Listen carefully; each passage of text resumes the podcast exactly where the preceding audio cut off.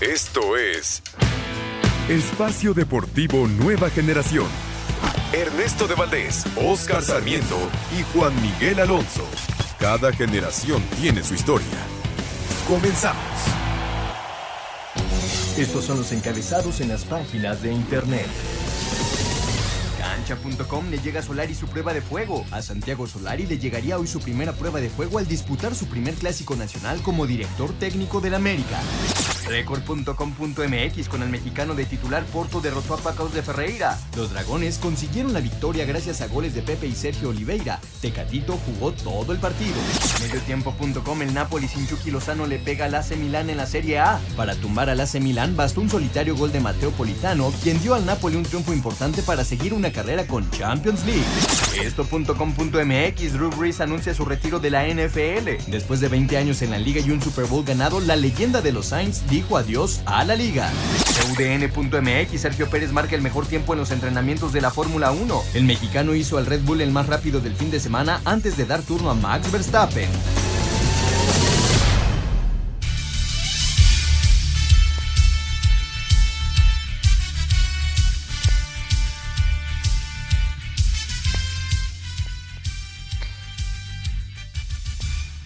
Espacio Deportivo Nueva Generación de Grupo ASIR para toda la República Mexicana, como todos los domingos, junto a Ernesto Valdés, que está teniendo unos problemillas, Oscar Sarmiento, su servidor Miguel Alonso, Mauro Núñez en la, en la redacción, Lalo en los controles, Paquito, no, eh, Rodrigo en la, en la redacción, Lalo en la producción y Paquito en los controles. El día de hoy vamos a hablar acerca de la jornada número 11 del balompié nacional, por supuesto el previo más importante y la nota del día. El América enfrenta al equipo de las Chivas allá en el estadio Akron. Y la nota para todos los aficionados de la NFL es que Drew Brees se, se retira del fútbol americano. Pero antes te saludo con el gusto de siempre. Oscar Sarmiento, ¿cómo estás? ¿Qué tal, amigos? Muy buenas noches. Bien lo mencionas. Hoy es el super domingo del clásico de clásicos del fútbol mexicano. Está más caliente que nunca para ver quién, quién se llevará los tres puntos y el orgullo de haber ganado un clásico más del fútbol mexicano. Ojo, si América si hoy América hace dos goles como visitante, llegaría a hacer los primeros 100 goles como visitantes en un clásico nacional. Ah, mira, es, es, buen dato, es buen dato, mi, mi querido compirri. Eh, entrando ya eh, en esta materia de viendo el juego, vamos a ver la, la, situación ¿no? y el contexto que corren ambas escuadras en, en la liga un equipo del América que ha sido más constante. Me parece que las Chivas ocupa la, la segunda posición del torneo, 22 puntos, 7 eh, partidos ganados. Y por parte de las Chivas que ocupan esa décima posición, 12 puntos, no han sido nada contundentes. De hecho, son un equipo bastante goleado, de los más goleados del torneo, pero también han sido de los equipos que más goles han hecho, Oscar. Exactamente. Chivas eh, apenas acaba de romper el, un, un, punto que tenía, que en todos los partidos recibía gol. Eso era un tema de Chivas que lo venía arrastrando en todo el torneo. Ojo, si ponemos en favorito, por la tabla se puede poner como América el favorito de, de esta noche. Pero si empezamos a hacer un análisis, eh, América no ha terminado de convencer. Sí gana, sí empata. Ojo, América nada más en todo el torneo lleva un solo partido como visitante ganado. Sí, recordemos aquel partido que, en tierras eh, tapatías le quitaron al América por una alineación indebida, que lo había ganado bien, pero por el reglamento como se estipula, se lo quitaron. Entonces, América nada más, el único partido de visitante que ha podido ganar y fue haciendo un buen fútbol, fue contra Tijuana. Si el América vuelve a dar un golpe de autoridad como lo hizo contra Tijuana allá en, la cancha de los Cholos, me parece que el América es candidato a llevarse el, superclásico. Ahora vamos a ver también cómo responde el equipo de Bucetich, eh, Juan Ernesto, ¿por qué? Porque Bucetich es un tipo que le sabe y le entiende muy bien cómo eh, opacar al América. Recordemos aquella liguilla del semestre pasado, con qué sabor de boca deja eh, e, e, ese dolor americanista para la afición, eh, después de haber perdido 3-1 global en la eliminatoria, ¿eh? No jugando un gran partido eh, Chivas, porque recordemos, el partido en, esos cuartos de final, primer tiempo fue superior a América y después un gol ahí medio raro del Chicote, y en el Azteca eh, Chivas supo aprovechar los espacios. Si Chivas sale con eso, creo que tenemos un partido. Sí, lo repito, favorito América, pero en un clásico todo puede pasar. Querido Ernesto de Valdés, ya arrancamos el análisis previo del partido del América frente a las Chivas. ¿Qué te parece este superclásico? ¿Qué pasó, Juan Oscar? Perdón, hay unos problemillas de, de, comunicación, pero bueno, ya estamos por acá. Ahora que Oscarito dice un gol raro del Chicote Calderón, bueno, yo creo que se refería a un golazo. De hecho, fueron dos, dos del Chicote. Eh, pues ya lo dice bien Oscar. Me parece que si nos vamos a la tabla y nos vamos al momento que está viviendo en cuanto al fútbol se refiere, me parece que el América sale como el favorito para llevarse esta edición de, del Superclásico. Pero, pero ya lo dice muy bien también Oscar. Del último enfrentamiento que tuvieron Chivas y América se lo llevó el equipo de Guadalajara y Bocetich es un, un, gran director técnico que sabe manejar muy bien este tipo de partidos, lo sabe jugar, los, eh, eh, sabe qué poner dentro de la cancha y me parece que no va a ser nada sencillo. Yo, yo, yo veo un partido muy cerrado, sumamente cerrado. Eh, me parece que, que el América tiene que salir a proponer un poco más porque así lo manda la posición en la tabla, así lo manda el presente que está viviendo el, el club de, de Cuapa pero me parece que va a ser un, partido muy, muy interesante en cuanto a lo táctico. Y por cierto, Oscarito, eh, se confirma que Córdoba al final sí va a poder estar en la alineación titular del equipo de Solano. Claro, el América va con todo. Eh, lo pudieron recuperar de esas fatigas musculares. Ahora yo te digo, este, Ernesto, con, lo que está diciendo, ¿quién es, ¿quién es el obligado hoy? Tú mencionas que el América tiene que, que ir a buscar. Me parece que el más obligado por cómo va la tabla, por cómo se le está cerrando el torneo, es Chivas, es local. Recordemos que hoy hay gente en el estadio de Chivas. La afición quiere ver a, su equipo eh, proponer, buscar el partido, ganar, gustar. ¿Tú crees que América tiene que es el obligado o por lo que te menciono Chivas sí tiene que tener la obligación de ir a buscar el partido desde el primer minuto? No, de acuerdo, no sé qué opinas tú, Juan, pero, pero yo, yo estoy de acuerdo, ¿no? En cuanto a puntos, bueno, le, le, urgen más a Chivas, pero por el presente que está viviendo el equipo de, de Solari, eh, me parece que el América tiene que ser el que proponga, ¿no? Durante los 90 minutos allá en Guadalajara y, lo que dice del público también un tema muy importante, ¿no? Eh, tener, tener afición y, y, me parece que no es ninguna coincidencia, Juan, que, que el público regrese para, para el Superclásico, ¿no? No, eso es uno de los, uno de los partidos más vistos de, de, nuestro fútbol, de nuestro fútbol. Y regresando al tema de quién es obligado, creo que los dos tienen cierto parte obligación, porque las Chivas no pueden dejar ir puntos contra la América como local. No hay forma, ¿no? Es un hecho que tienes que, que ganar en casa, el local. Yo creo que de ahí entra la obligación para, para parte de, de Chivas, porque este sería un parteaguas para enderezarse en el torneo. Ocupan la décima posición. Hoy a Chivas lo contemplamos como calificado, por el tema del COVID, de que se calificaron dos equipos para que existieran más, más partidos. Pero la realidad de Chivas es que futbolísticamente no anda y yo creo que le urgen más los puntos. Por parte del América, acérrimo, acérrimo rival, y tú lo mencionas, Ernesto, la tabla te lo menciona y te va marcando la pauta. Creo que conforme han, ha planteado los juegos en América, va a salir a proponer.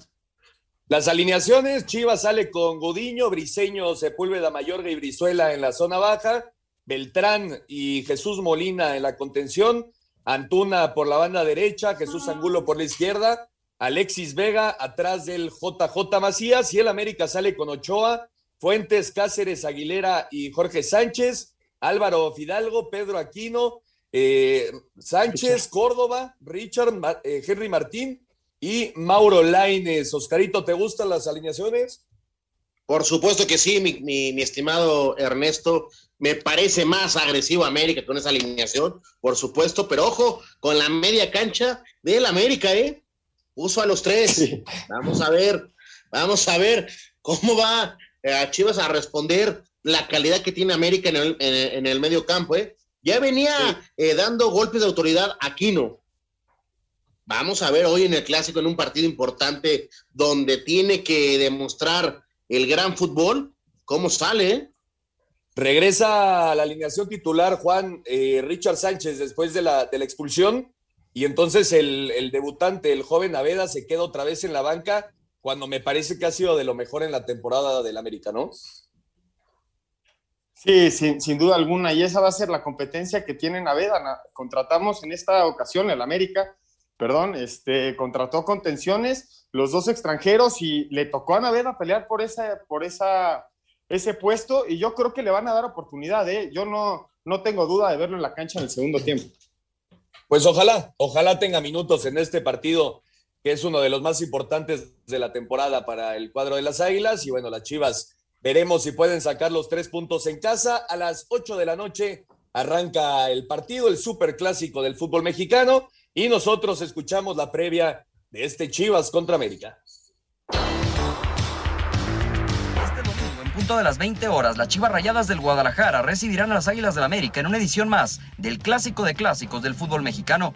El estadio Akron contará con un 25% de aforo y el rebaño buscará demostrar que puede imponerse pese a tener 10 puntos menos en la tabla.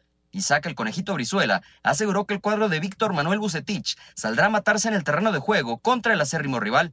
Y bueno, este fin de semana es un partido que nos pueda dar ese empujón que queremos hacia una racha positiva de victorias y estoy seguro que el equipo eh, va a salir a, a, matar desde el primer minuto, como lo decía Gudiño también en otra entrevista, y va a ser un buen fútbol. Considero que el equipo trabajó muy bien en la semana y bueno, estamos listos para encarar este encuentro. América llega a este compromiso siendo segundo con 22 puntos, mientras que Chivas es noveno con 12 unidades.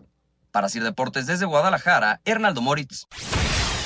De cara a su primer clásico en el banquillo del América, Santiago Solari dejó en claro que no llegan cargando la eliminación a manos de las Chivas en la liguilla del torneo pasado y ahora saldrán a disfrutar esta nueva oportunidad. Siempre te da la oportunidad de, de empezar de nuevo o de hacerlo nuevamente y cada partido te da la oportunidad, una nueva oportunidad de ponerte de pie, de, de, mostrar otra cara, incluso si la cara anterior fue buena, de que sea mejor.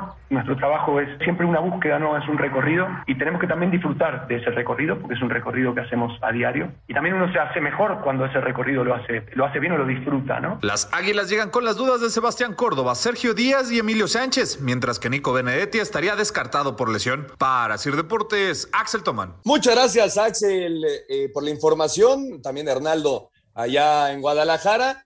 Eh, por cierto, Querétaro también está jugando ya contra el Atlético de San Luis. Al momento, eh, Querétaro está derrotando 2 por 0 con goles de Sepúlveda y Silveira. El equipo de, del Querétaro, que bueno, poco a poco el Piti Altamirano está logrando los resultados y, y me parece que el Querétaro pronto podrá ser un equipo considerado importante en el fútbol mexicano. Oscarito, dame tu pronóstico para el día de hoy, el Super Clásico, por favor. América 3, Chivas 1. 3-1. Juan. 2-0 el AME. 2-0 el AME. Bueno, eh, se, se, podía suponer, ¿no? Que los dos iban a ir con el América. Me parece que eh, hoy hay un empate en la cancha del Akron. Yo veo un partido importante, 2 por 2. Espacio Deportivo Nueva Generación. Un tuit deportivo. Arroba S. Pérez. Se acabó la pretemporada más corta de mi carrera en el coche, solo día y medio. Listos para el inicio de la temporada. Nos vemos en 15 días.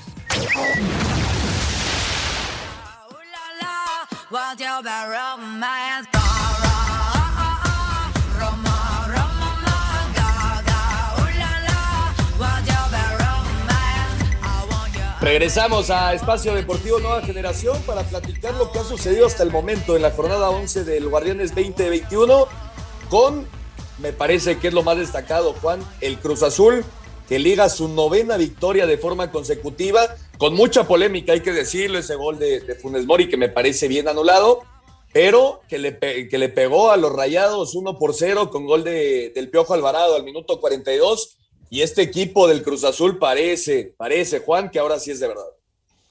No, bueno, el Cruz Azul de, desde el torneo pasado, durante la liga, pues daba de mucho de qué hablar, no era primer lugar, era muy contundente, era este equipo ganador, ya liga su novena victoria consecutiva, como mencionas. Perdió sus dos primeros juegos, Juan Reynoso, y después ganó nueve seguiditos. Muy, muy bueno el Cruz Azul. Y aquí yo creo que la polémica se genera, Ernesto, porque hay dos jugadas donde interviene el VAR y en las dos jugadas se beneficia nada más un equipo, ¿no? Yo, yo, yo interpreto que estuvo bien anulado el gol de, del Monterrey, parece que Funes está en fuera del lugar en esos de las líneas del bar que están milimétricas.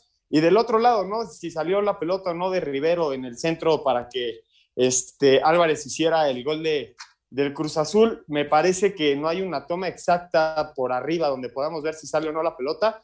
La polémica existe, pero la realidad de que el equipo de la máquina funciona, funciona muy bien, ¿eh? Y defensivamente solo han dejado cinco goles entrar en lo que va del torneo. Sí, creo que en esta ocasión, Oscarito, eh, no sé cuál sea tu opinión, pero, pero para mí eh, creo que hay que ponerle ahora sí dos palomitas al VAR, ¿no? Me parece que las dos jugadas están bien juzgadas por, eh, por el VAR y, ganó el, Cruz Azul de forma contundente, ¿no? Me parece que hizo un muy buen fútbol el equipo de la máquina el día de ayer en la cancha del Estadio Azteca. Y es raro, ¿no? De que después de 11 partidos, 9 victorias, 2 derrotas, 27 puntos. Podemos decir prácticamente, Oscarito, que la máquina ya está en liguilla, ¿no? Sí, prácticamente, prácticamente ya está asegurada incluso el repechaje, como se le llama. Eh, Cruz Azul todavía incluso es el, equipo que más goles ha hecho en, el, en el fútbol mexicano, junto con Toluca con 16 goles a favor. Pero me parece que Cruz Azul eh, no, no, no hay que quitarle el candidato al título, porque es un equipo que juega fácil al fútbol, eh, gusta, gana, es un equipo enrachado, eso sí. Ojo, dijo Reynoso una cosa la semana pasada. Algún día va a llegar, algún día va a llegar la derrota y vamos a ver cómo, cómo les pega. Pero lo, que se, lo que se vivió ayer también en el tema del VAR, no criticamos todo, no nos gusta nada. Me parece que el VAR, para mí, es de palomita, ¿eh?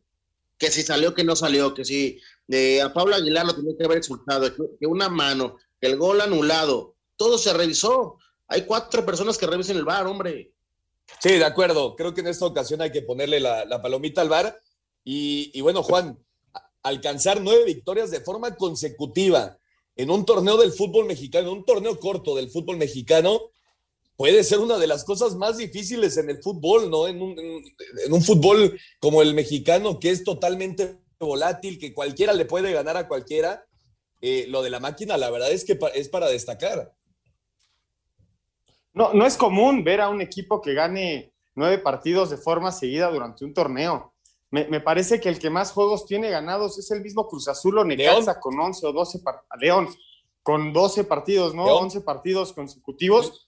Y no, no es una, esto no, es una hazaña sencilla y te habla de que un equipo está, está bien trabajado. Sí, sin duda. Ha hecho un buen trabajo, hay que decirlo. Juan Reynoso, muy criticado, ya bien lo decías, Juan, muy criticado en sus primeros dos partidos, eh, con un perfil, digamos, un poco más bajo, ¿no? Del que esperaba la afición eh, cementera, pero que está dando sin lugar a dudas resultados dentro de la cancha. Y vamos a escuchar justamente al peruano Reynoso y a Javier Aguirre después de la victoria de la máquina celeste de la Cruz Azul, 1 por 0 ante los Rayados. Polémico arbitraje de Adonai Escobedo con numerosas amarillas y posible abandono del esférico sobre la línea final en el gol de Roberto Alvarado rodeó la novena victoria al hilo de Cruz Azul, ahora 1-0 sobre Monterrey. Habla Javier Aguirre, estratega regiomontano. Nos enfrentamos un gran equipo, fue un duelo muy disputado, muy parejo, en el que no había que cometer errores. Ninguno de los dos equipos nos dimos tregua y la diferencia pues fue, fue el gol. Podemos argumentar 20 mil cosas, pero esa es la, la realidad. No hablo del árbitro. Yo por lo menos no me he quejado en 45 años y no lo voy a hacer hoy aquí. Juan Reynoso, timonel de la máquina, declaró. Si algo nos ha identificado es la humildad y tener pies de plomo. No tenemos que dejarnos llevar.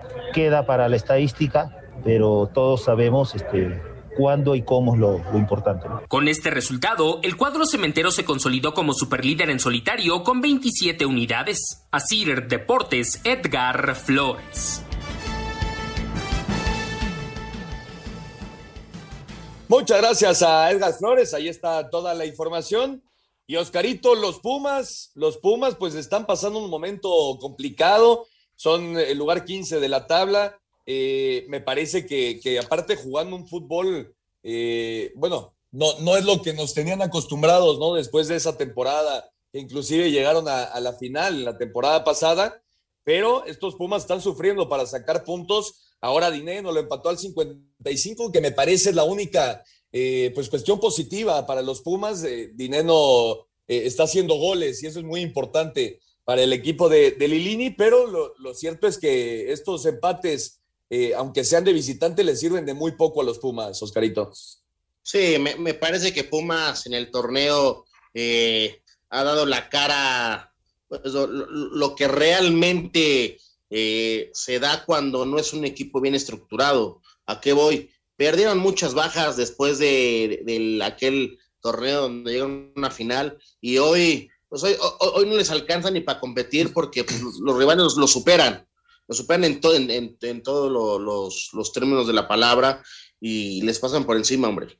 Realmente hasta merecía perder Pumas el, el día viernes.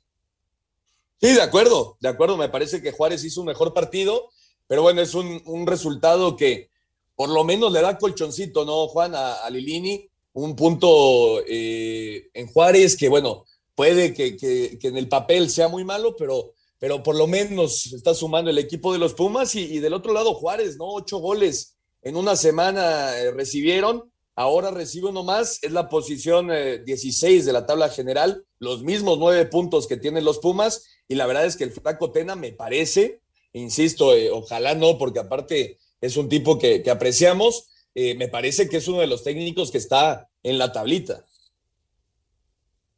Hay que tomar en cuenta que, en el partido contra Pumas, Juárez no contó con su mejor hombre, ¿no? Que es Marco Fabián, por este tema de se portó mal y está 10 días fuera, ¿no?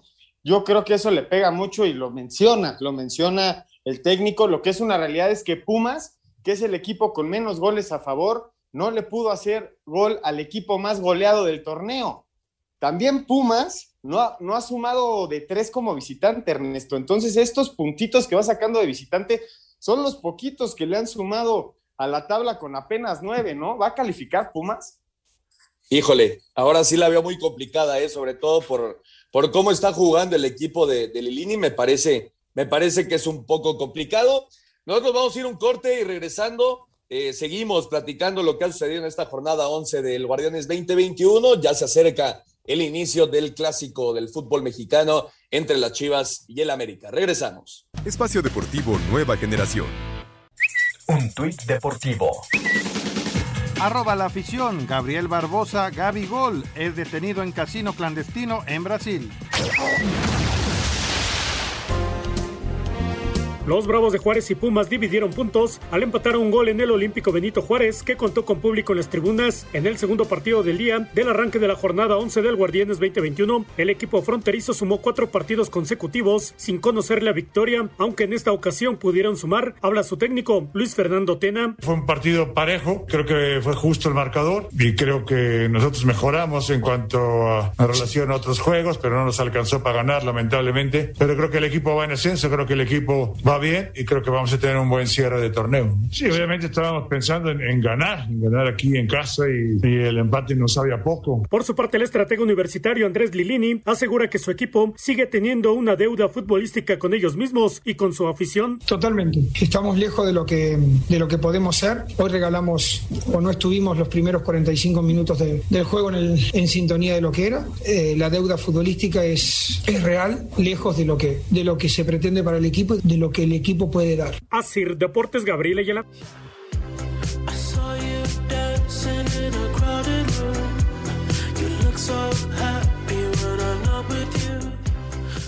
Muchas gracias a Gabriel Ayala, y está toda la información. Y Oscarito, ¿qué está pasando con los Tigres? Una victoria en los últimos seis partidos desde que regresaron del Mundial de Clubes. Por supuesto, ¿no? Que la expulsión de Aquino apenas al minuto 11 pues sí, cambia todo, ¿no? Todo el partido. Pero la realidad es que este equipo de Tigres está sufriendo, Oscar. Sí, me parece que eh, el equipo de Tigres sí está metido en un buen bache. ¿Por qué? Pues porque no juega bien al fútbol. Sí presenta buenas jugadas, pero no termina siendo el equipo matón como, como nos tenía acostumbrados. Tú dices que la expulsión de Aquino, por supuesto que, que, mancha la, la expulsión, te cambia el dibujo táctico, pero tampoco hay que quitarle el, mérito del partido perfecto que hizo Mazatlán, ¿eh? Se, de acuerdo. mataron, corrieron y supieron ganar el partido de la manera que se les presentó y como lo tienen que haber hecho, ¿eh? Y aparte ir al volcán, Juan, es una, una tarea complicada, ¿no? Intentarlo sacar los tres puntos de, de Monterrey ahí contra los Tigres es bien complicado, pero lo cierto es que los Tigres eh, no, no están viendo la suya. El Tuca me parece que debe estar pues preocupado, ¿no? Con, con su equipo, que nada más no le esté respondiendo dentro de la cancha con nombres, bueno, y ya lo hemos dicho, ¿no? Me parece que Tigres tiene posiblemente eh, el equipo más completo de toda la liga, pero la realidad es que dentro de la cancha ahorita no están demostrando, Juan. Están pasando por tan mal momento que un equipo que no había ganado en todo lo que va el torneo de visitante consigue su primera victoria de visitante contra Tigres. Se une a Cruz Azul y Toluca que le ganaron en el Volcán en la, temporada. Un equipo de Tigres que lo mencionábamos la semana pasada, de regresando del, Mundial de Clubes, ya pasaron cuatro juegos. Los cuatro partidos no, no han podido imponerse, no, no han podido sumar de, de a tres, co como se dice. Y del otro lado de Mazatlán me parece que es la sorpresa de la jornada y, un equipo que se adaptó ante una ventaja que fue real, jugar 80 minutos con un hombre de más es una ventaja, pero que la tomó, la hizo suya y sacó los tres puntos. Me parece que es más mérito de Mazatlán la victoria que error de Tigres la derrota. Sin duda, y oxígeno puro para Tomás Boy, que bueno, no había tenido tan buenos resultados y la verdad que esta victoria en el volcán ante Tigres sí le da un colchón importante al director técnico mexicano. Escuchamos justamente a Boy y al Tuca Ferretti después de la victoria del Mazatlán de visita 2 por 1 ante los Tigres. Tomás Boy queda complacido por el triunfo del Mazatlán sobre Tigres, el equipo de sus amores, con marcador de 2 a 1, anotaciones de Michael Rangel y Giovanni Augusto. Le da más valor porque el campeonato que están jugando, dice, es evitar el descenso. Sí, el, resultado es muy bueno, porque lo necesitábamos. Es importante en esta zona del campeonato el equipo ha mejorado considerablemente. Claro que uno tiene que reconocer que la expulsión nos facilitó el trabajo un poco, pero nunca contra un adversario tan fuerte como el equipo Tigres que saben manejarse aún con un jugador menos, tuvieron su forma de oponer una muy buena resistencia. Pienso que el resultado es, es bueno y nos sirve para seguir escalando lugares en la tabla del descenso, que realmente este es el campeonato que estamos jugando y necesitamos seguir sumando. Tuca Ferretti calificó como dolorosa la derrota por 2 a 1. El gol del descuento fue de Carlos González frente al Mazatlán en el universitario, pero sin nada que reprochar a sus jugadores. No es sencillo jugar 80 o 80 y pocos minutos con un hombre menos. Aún así, rescato cosas muy positivas de mi equipo. Hicieron un gran esfuerzo. Si uno está triste, todos estamos tristes, decepcionados, pero también debemos de analizar ciertas cosas. Inclusive con 10 hombres fuimos superiores al equipo rival. Yo veo mi equipo que hizo un gran esfuerzo, jugó bien, aún con 10 hombres. La derrota nos duele mucho. Son cuatro partidos sin ganar y con riesgo de quedar lejos de la zona de repesca del Guardianes 2021. Desde Monterrey, informó para CIR Deportes Felipe Guerra García. Perfecto, muchas gracias Felipe. Ahí está toda la información. Y el Toluca, Juan, ¿qué está pasando con el Toluca que tuvo muy buen inicio de, de temporada? Eh, platicábamos aquí, ¿no? Que la llegada de Cristante en esta segunda oportunidad había sido muy buena, pero el día de hoy eh, Pachuca le pasó por encima, hay que decirlo, al equipo del Toluca y la expulsión, por supuesto, de, de Barbieri al 72 condiciona todo. Viene el gol de Roberto de la Rosa, que por fin aparece un, centro delantero mexicano con muchas condiciones pero que la realidad es que cuando las tiene muchas veces también las falla. Y bueno, Chávez al 92 selló la victoria de, de los Tuzos, muy importante victoria de visita el día de hoy en el, estadio Nemesio 10, man. Sí, no, lo del Toluca, Ernesto, ¿qué, ¿qué, le pasó al Toluca? Hoy en la jornada número 11, el Toluca es de los equipos que más goles han hecho, pero en sus últimos cuatro partidos hizo nada más uno. El Toluca tuvo un arranque muy fuerte, estaba siendo muy contundente, pero lleva lleva cuatro partidos sin poder, aunque uno de esos cuatro fue una victoria de uno por cero, los otros tres partidos se quedan cero. El equipo del Toluca me parece que pierde el gol. La baja de Zambuesa, creo que en su forma de juego se ve notoriamente. No necesitas ni ver la alineación para saber que Zambuesa no está en la cancha cuando juega el equipo del Toluca. Y del otro lado, me parece que los pupilos de, de empiezan a, a generar las jugadas, empiezan a concretarlas y hay que aplaudir el relevo que hace hoy el técnico del Pachuca. Mete a Quiroga, mete a De La Rosa y Quiroga es el que aguanta la pelota para hacer el primer gol de Pachuca y De La Rosa es el que la empuja. Entonces me parece que, que el Pachuca poco a poco empieza a reaccionar de una muy mala, de un muy mal arranque de torneo, ¿eh? que tú. Y mira que lo necesitaba el señor Petzolano porque también era uno de los directores técnicos que ya estaba ahí en la tablita. Y si nos vamos a las estadísticas, Oscarito, 15 remates por parte del Pachuca por 8 de, perdón, Pachuca por 8 del Toluca, cuatro remates del Pachuca fueron hacia el arco, cero por parte de, los choriceros. Claro que, que, la baja de Zambuesa es muy importante, pero la realidad es que este equipo se está quedando sin poncho hacia adelante y sobre todo eh, se apagó a Alexis Canelo, ¿no? Que es, sigue siendo líder de goleo de, de la liga.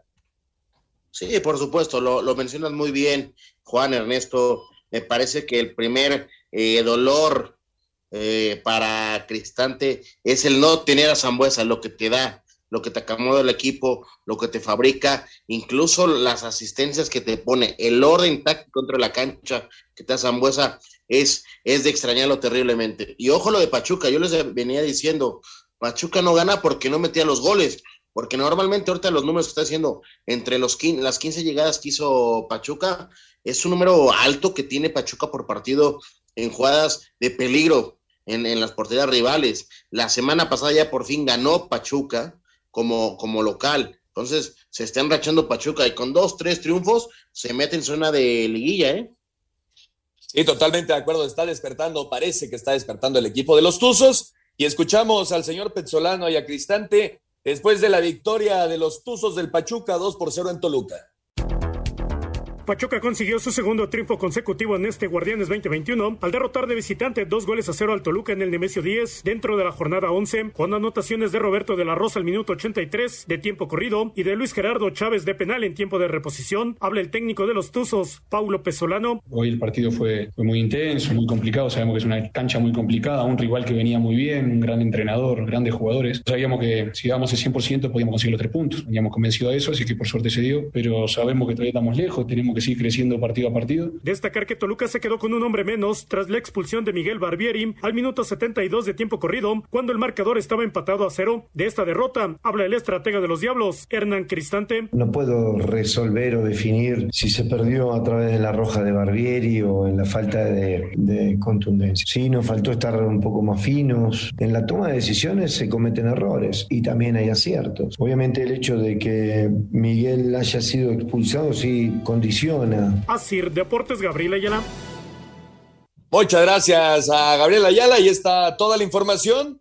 Y eh, Santos, Oscarito, los Santos le fueron a pegar allá a Tijuana, ya lo hemos platicado, ¿no? Es muy difícil meterte a la perrera. Y ahora Santos va a sacar un buen resultado, 1 por 0 ante los Cholos. El gol fue de Torres al 21. Y este equipo de Santos tiene materia prima para ser eh, contendiente, Oscarito. Sí, me, me parece que incluso Santos eh, de visitante no había caminado y ahora por fin logra encontrar la primer, una de las primeras victorias del torneo como visitante. Y ojo con Santos porque es un equipo que te complica, ¿eh? Te lo complica muy bien el partido. Vamos a escuchar a Pablo Guede y Almada después de la victoria de Santos 1 por 0 en Tijuana. Santos Laguna le ganó de visitante a Tijuana 1 a 0. El técnico de los laguneros, Guillermo Almada, reconoció que no dieron un buen juego, pero que fue importante sacar los tres puntos. Como le digo a veces a los jugadores. A veces hay que pelear a otras armas que no son las futbolísticas y que también se ganan partidos por esa vía. Y bueno, dadas las condicionantes de la cancha, que no estamos habituados y bueno, lo importante que eran los tres puntos es, es, una victoria muy significativa para nosotros porque nos deja de cara a nuestro objetivo que es estar entre los cuatro. El técnico de Cholos, Pablo Guede, consideró injusto el haber perdido el encuentro.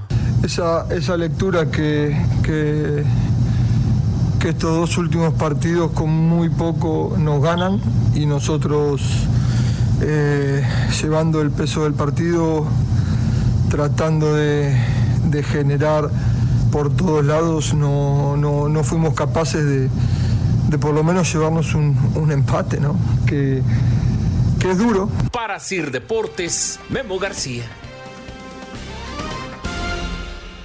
Muchas gracias a Memo García, ahí está la información. Y el Atlas, el Atlas, Juan, son ocho partidos ya sin que los rojinegros conozcan la derrota. Por supuesto, hay que recordar ese partido contra el América, que al final se llevan los tres puntos en la mesa. Pero eh, en cuanto a puntos en la tabla, son ocho partidos en el que los rojinegros no, no han perdido. Y ahora le fueron a pegar de visita al Puebla, que es probablemente eh, la sorpresa de, del torneo, ¿no? Llevan cinco partidos sin perder y me parece que, es un resultado sumamente importante para los rojinegros en el Cuauhtémoc. Pues yo creo que ya este Atlas le está quitando la estafeta al equipo de, del Puebla, Ernesto. Ya empieza esa competencia. Sexto lugar, 18 puntos. Al Atlas lo teníamos en la calle, no lo veíamos en, en, en la parte alta de la tabla, pero ni cerquita logran, logran tener una muy buena racha después de este partido que ganan la mesa con América. Logran su tercera victoria consecutiva. El gol es a balón parado. Y, y algo que ha tenido el Atlas, que hay que detectarlo y hay que aplaudirlo, es que nada más han recibido siete goles, Ernesto. Sí, la defensa del Atlas se, se ha comportado muy bien. Eh, Santa María y Nervo es una muy buena pareja de, centrales y por supuesto eh, me parece que el colombiano Camilo Vargas es hoy por hoy uno de los mejores porteros de nuestra liga, pero también hacia adelante, Oscarito, hay que decirlo, 19 tiros, de 19 disparos a, a portería por parte del Atlas, 3 a la, al arco, y todo esto sin Luciano Acosta, ¿no? Que se fue a mitad de semana, un jugador sumamente importante para el equipo del Atlas, pero aún sin él lograron llegar 19 veces a la portería del pueblo. Sí, ¿sabes qué es la, realidad hoy del Atlas? Juan Ernesto es un equipo enrachado, eh, que se están matando y, y, tiene una motivación extra, que es intentar quedarse eh, y no ser los últimos en la porcentual. Ojo con, con, con, lo de San Luis también, ¿eh? porque sigue perdiendo. Se puso muy bueno el descenso y qué bueno nos da, y nos da mucho gusto lo, de, lo del Atlas, porque pues, Atlas es un, un, equipo de tradición de nombre. Sí, bueno, la multa, ¿no? No, no, no le vamos a llamar descenso porque al final no va a descender nadie, pero la multa, estoy totalmente de acuerdo, es muy importante que el equipo del Atlas consiga estos tres puntos. Vamos a escuchar a Diego Coca y al Arcamón después de la victoria del Atlas 1 por 0 en Puebla.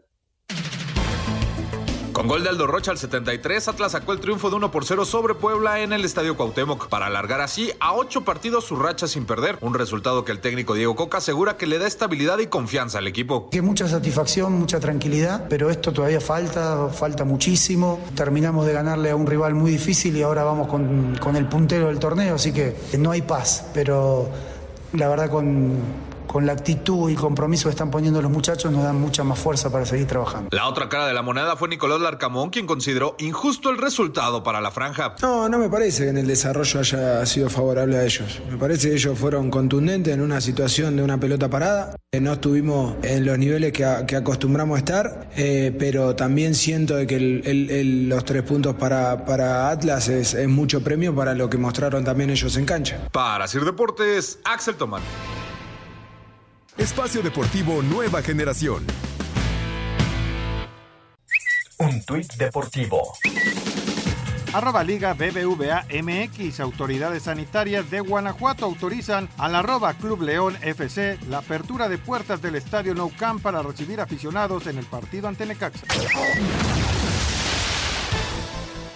Este lunes cierra la jornada 11 del Guardianes 2021 cuando León reciba las 21 horas al Necaxa en el Nou Camp, partido que contará con público en las tribunas al recibir la autorización del gobierno del estado de Guanajuato a través de las autoridades sanitarias para abrir las puertas del estadio, aunque solo se permitió el 30% del aforo total del inmueble. Habla el delantero de los Rayos, Daniel López. Bueno, sabemos que León no ha tenido un gran arranque, pero sabemos que tienen calidad jugador por jugador. Sabemos que van a salir con todo. Creo que en vez de preocuparnos en ellos, tenemos que ocuparnos en nosotros para conseguir la victoria. Mientras que Necaxa llega con ocho partidos consecutivos sin ganar a este encuentro, la Fiera llega con cuatro sin conocer la victoria. Son las palabras del ecuatoriano Ángel Mena. Un rival muy complicado. Eh, nosotros también de ellos tenemos un concepto muy bueno, un equipo que tiene mucha intensidad, eh, que tiene un gran técnico, que ellos eh, hacia nosotros también yo creo que van a haber cualidades muy importantes, pero al final yo creo que a ver qué equipo está mejor preparado para poder eh, ganar el partido. Así, Deportes Gabriel Ayala.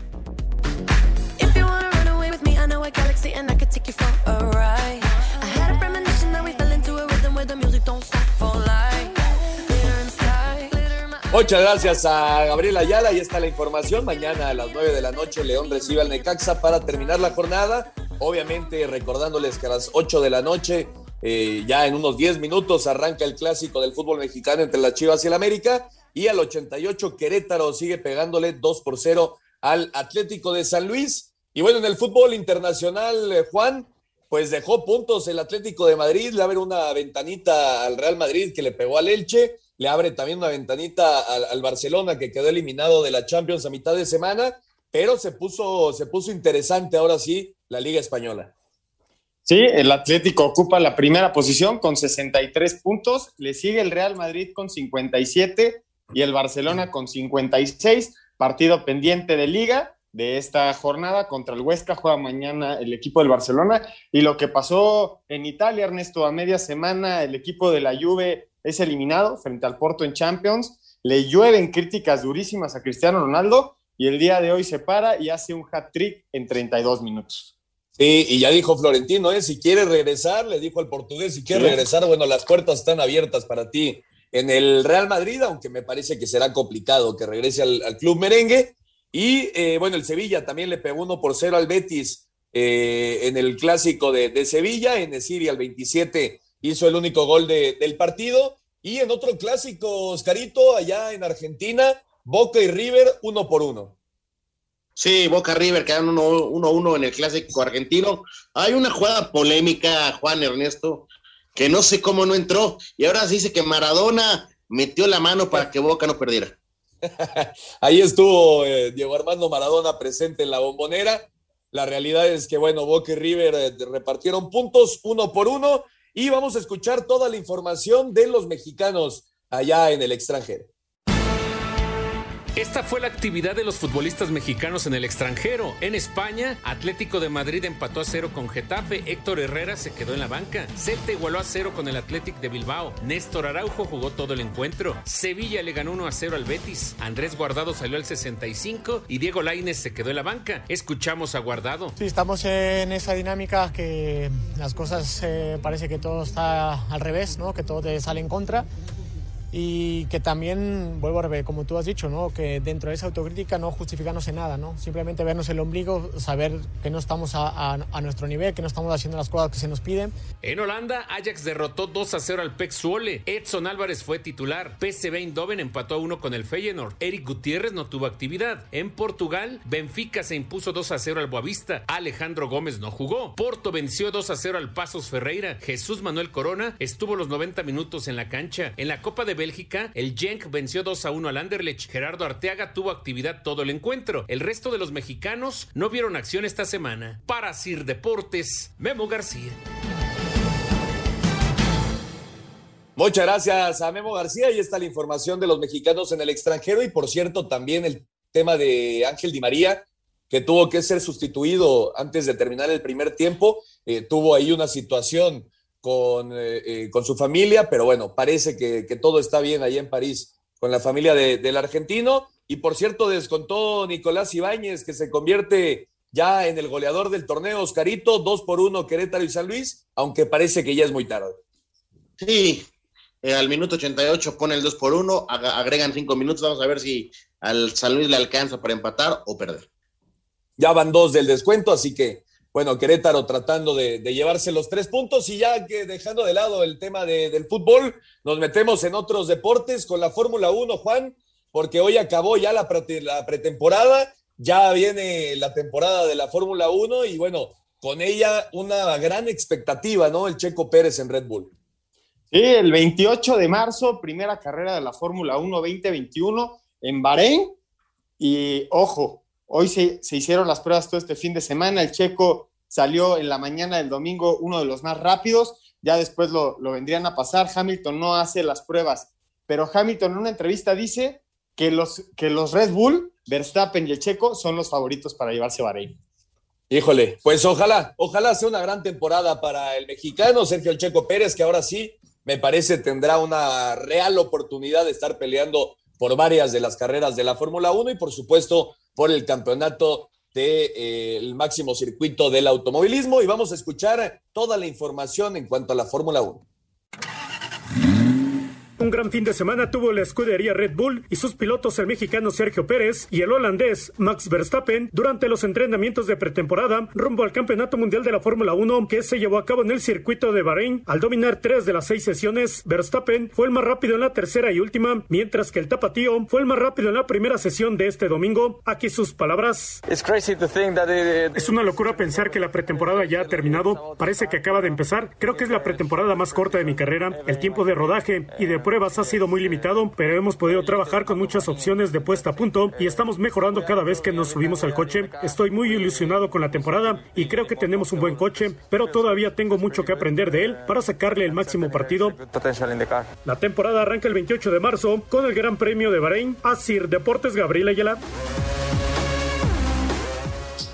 Muchas gracias a Gabriel Ayala. Ya está toda la información de la Fórmula 1. Y hoy se hizo el anuncio ya oficial del retiro de Drew Brees, uno de los corebacks más importantes en la historia de la NFL. 79.612 yardas en su carrera, 13 veces llamado al juego de estrellas, un anillo de campeón en el Super Bowl 44. Y bueno, se va como segundo lugar en cuanto a pases de anotación se refiere, solo por, de, solo por detrás de, del mejor jugador de la historia, como lo es Tom Brady se retira, se retira Drew Brees, uno de los mejores jugadores en la historia de la NFL. Lo escuchamos. Por medio de un mensaje de sus hijos en su cuenta de Instagram, el coreback de los Santos de Nueva Orleans, Drew Brees, anunció su retiro de los emparrillados. Brees jugó durante 20 campañas en la NFL, primero con los cargadores de San Diego del 2001 al 2005 y después lo hizo hasta la campaña anterior con los Santos de Nueva Orleans. Brees ganó el Super Bowl 44 en contra de los Potros de Indianápolis y en donde fue el MVP de este juego. Trece veces fue seleccionado al tazón de los profesionales, siete campañas, fue líder de yardas por pase y en cuatro más, líder de pases de touchdown. Es el coreback con más yardas por pase en la historia del NFL con 80.358, en pases completos con 7.142, además de tener la marca de más juegos seguidos con pases de anotación con 54. Quedó segundo en pases de touchdown con 571. En cinco años será elegible para entrar al Salón de la Fama de Canton, Ohio. Para Sir Deportes, Memo García. Muchas gracias a Memo García. Y está la información de Drew Brees, el retiro de uno de los mejores corebacks en la historia del NFL. Y en cuanto al tenis, Renata Zarazúa, la mexicana, que aspira a llegar a los Juegos Olímpicos de Tokio 2020. Lo escuchamos. Renata Zarazúa, quien participa en el abierto de tenis GNP Seguros que inició en el Club Sonoma de Monterrey, entre sus metas está representar a México en los Juegos Olímpicos, reveló en conferencia de prensa de la WTA. Sé que tengo muchas cosas que mejorar, pero algo que me gustaría mucho representar a México en Juegos Olímpicos. No sé si pueda lograrlo, pero es algo que de verdad deseo. Lo que quiero es como estar preparada para cuando llegue esa situación, ese momento de que esté en una semifinal, en una final y tenga que ganar este torneo para meterme al top 100. Renata inicia este lunes en dobles al lado de Tamara Sidansek. En la fase de clasificación singles quedaron eliminadas Ana Sofía Sánchez, Fernanda Contreras y Marcela Zacarías, quienes tienen aspiraciones en dobles. Desde Monterrey, informó para CIR Deportes Felipe Guerra García. Muchas gracias a Felipe, ahí está la información. Ojalá, ojalá se pueda dar que Renata esté en los Juegos Olímpicos, sería un gran logro para el tenis mexicano. Y Oscarito, eh, ya nos lo estamos despidiendo, pero ganó el Querétaro. Sí, ganó el Querétaro, dos por uno. Perfecto, así que el Querétaro saca los tres puntos de local. Y Juan, tenemos Champions esta semana. El martes a las 2 de la tarde, el Real Madrid-Atalanta, ventaja para los blancos 1 por 0. El City, Borussia Mönchengladbach, ventaja para el City 2 por 0. Bayern Múnich y la Lazio y Chelsea contra Atlético de Madrid. Perfecto, Oscarito, nos vamos. Vámonos, domingo de superclásico. Vamos a ver si hoy Solari gana su primer clásico como técnico. Vámonos, Juan. Buenas noches. Muchas gracias a todos. Muy buenas noches. Fútbol, béisbol, americano, atletismo. Todos tienen un final. Termina Espacio Deportivo Nueva Generación. Ernesto de Valdés, Oscar Sarmiento y Juan Miguel Alonso. Cada domingo de 7 a 8 de la noche por 88.9 Noticias. Información que sirve. Tráfico y clima cada 15 minutos.